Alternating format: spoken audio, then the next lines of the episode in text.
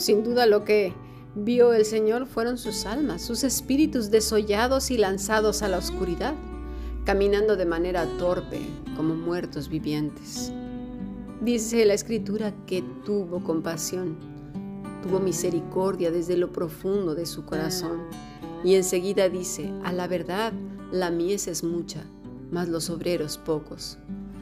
Tomando a una oveja desollada, vamos a pensar qué es lo que necesita. Canciones de amor, de cuna, palabras bonitas y de aliento. Que no se le asuste, no, no, no, sino que se le eche encima, pues eso, una manta vieja o un óleo ahí, un remedio casero? ¿No será que necesita vida, que necesita una piel nueva, que necesita un buen pastor que le lleve a un lugar seguro? ¿No será eso? Todo obrero, y por obrero cuando digo obrero, es todo aquel que ha sido redimido en Cristo, es decir, todo hijo o hija de Dios que vive apegado a Cristo. No, no aquel que se queda ahí mirando la vida pasar como si aquí no pasa nada. De verdad, a esos que Dios le demande, porque hoy día nada cuesta difundir el Evangelio. Ahora bien, esta mañana estaba yo leyendo un reportaje en el que decía que personas conocidas por el mundo, muy famosas como Gandhi o George Harrison, entre otros, se tuvieron un momento de estar con la iglesia cristiana, no católica, cristiana. Y se alejaron porque lo único que vieron ahí era gente que en lugar de hablar y escuchar, predicaban retaílas de versículos y sus vidas eran un completo desastre. Y habrá quien diga, sí, pero en la iglesia todos somos pecadores, pero arrepentidos. Pero esa es una justificación muy cómoda para no trabajar en nuestra santificación y acomodarnos ahí, ¿verdad? Porque si bien es cierto, es el común denominador en muchos lugares. Estos decían que aún en su forma de hablar había arrogancia, falsa humildad, hipocresía y falta de espiritualidad, imponiendo a Dios hasta por las narices. Y ellos no eran ni una pizca de lo que decían, es decir, haz lo que yo digo, pero no lo que yo hago vidas agrias, secas, rancias, acartonadas, asustadizas por todo lo que consideran satánico, que es casi el 100% de lo que hay en el mundo, incluyéndose a sí mismos. ¿Cómo pueden soportarse entonces unos a otros y a su mismo cuerpo? Así pues mucha gente ha sido vacunada por estas actitudes y por estas personas, porque lo único que se les ha enseñado es un evangelio diferente.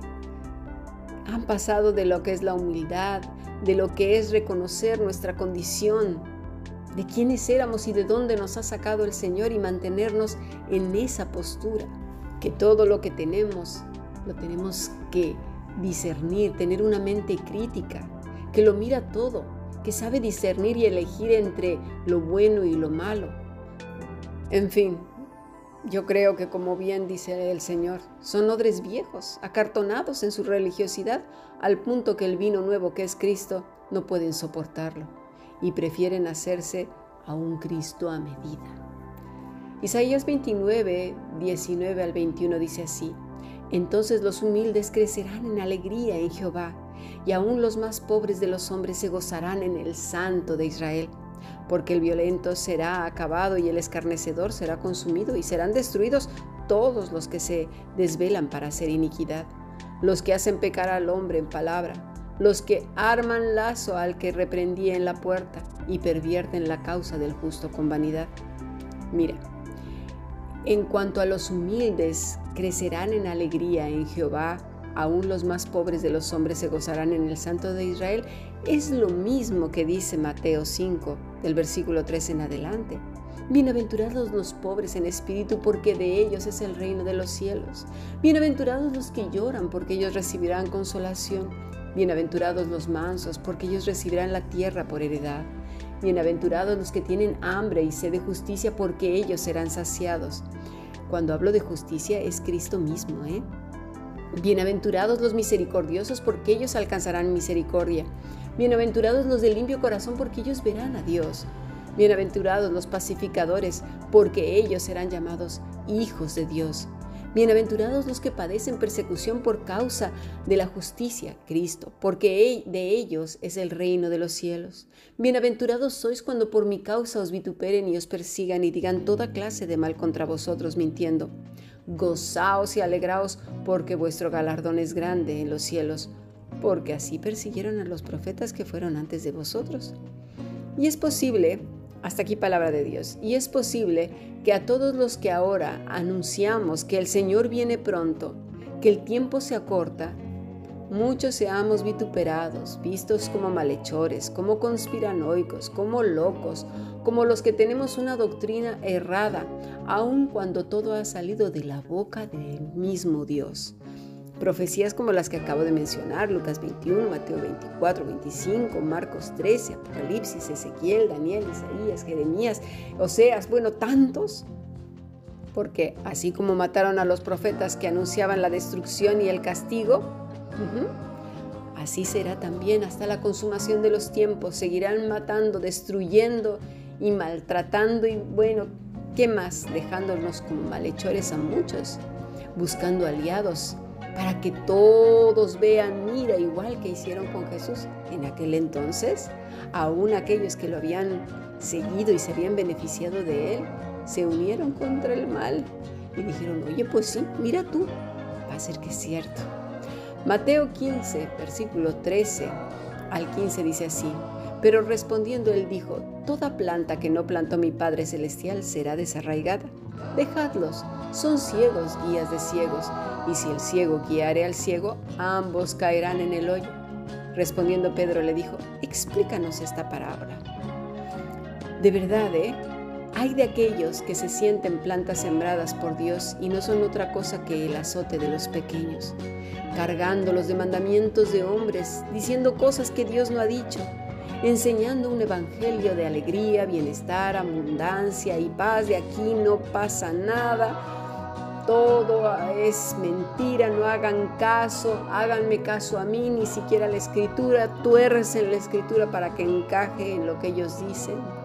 La palabra que dice, eh, cuando dice el Señor Jesucristo, planta que Dios no plantó, que mi Padre no plantó, es futeía, pero específicamente quiere decir trasplantar. Y es que hemos sido trasplantados de una raíz muerta a la vid verdadera pero hay quien se hace pasar por lo que no es. Así pues viene de otra palabra que es feteuo, que quiere decir fijar en la tierra, instilar la doctrina. La palabra instilar en castellano es verter gota a gota.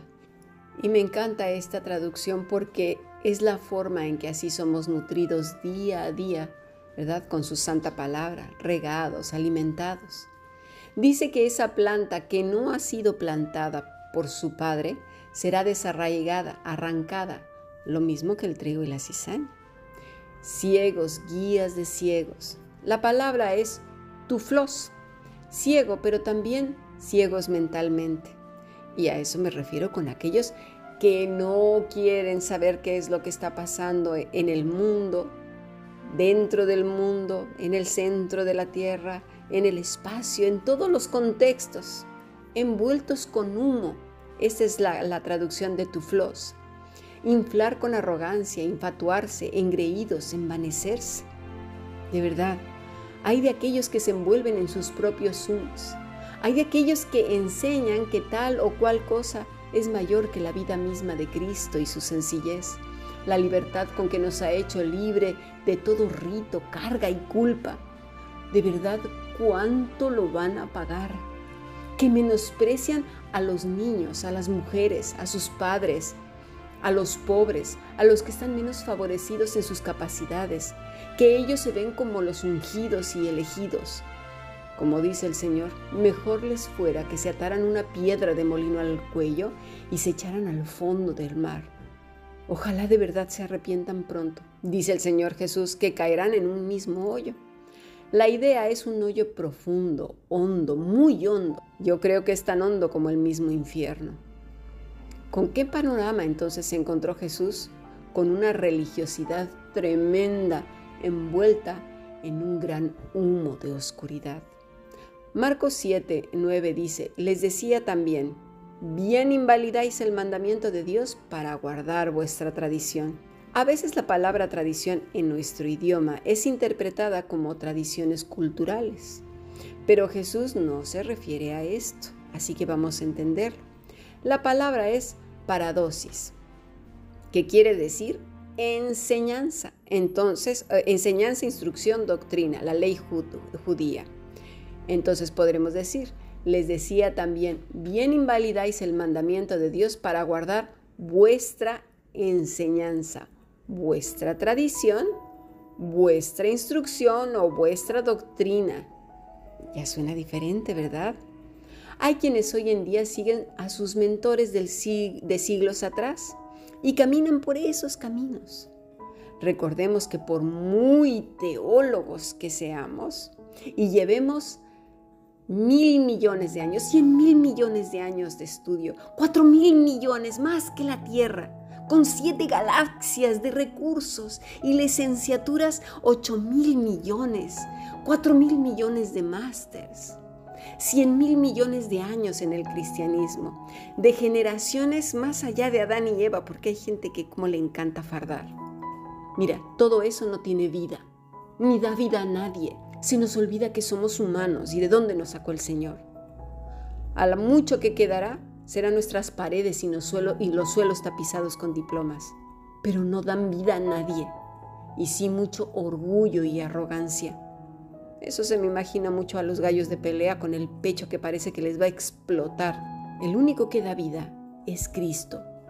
El único maestro que salva es Cristo. El único que con su vida, muerte y resurrección nos transforma, es Cristo. El único que nos rescatará de la ira venidera es Cristo. Mira lo que dice Apocalipsis 3, 10 al 11. Por cuanto has guardado la palabra de mi paciencia, yo también te guardaré de la hora de la prueba que ha de venir sobre el mundo entero, para probar a los que moran sobre la tierra. He aquí, yo vengo pronto retén lo que tienes para que ninguno tome tu corona.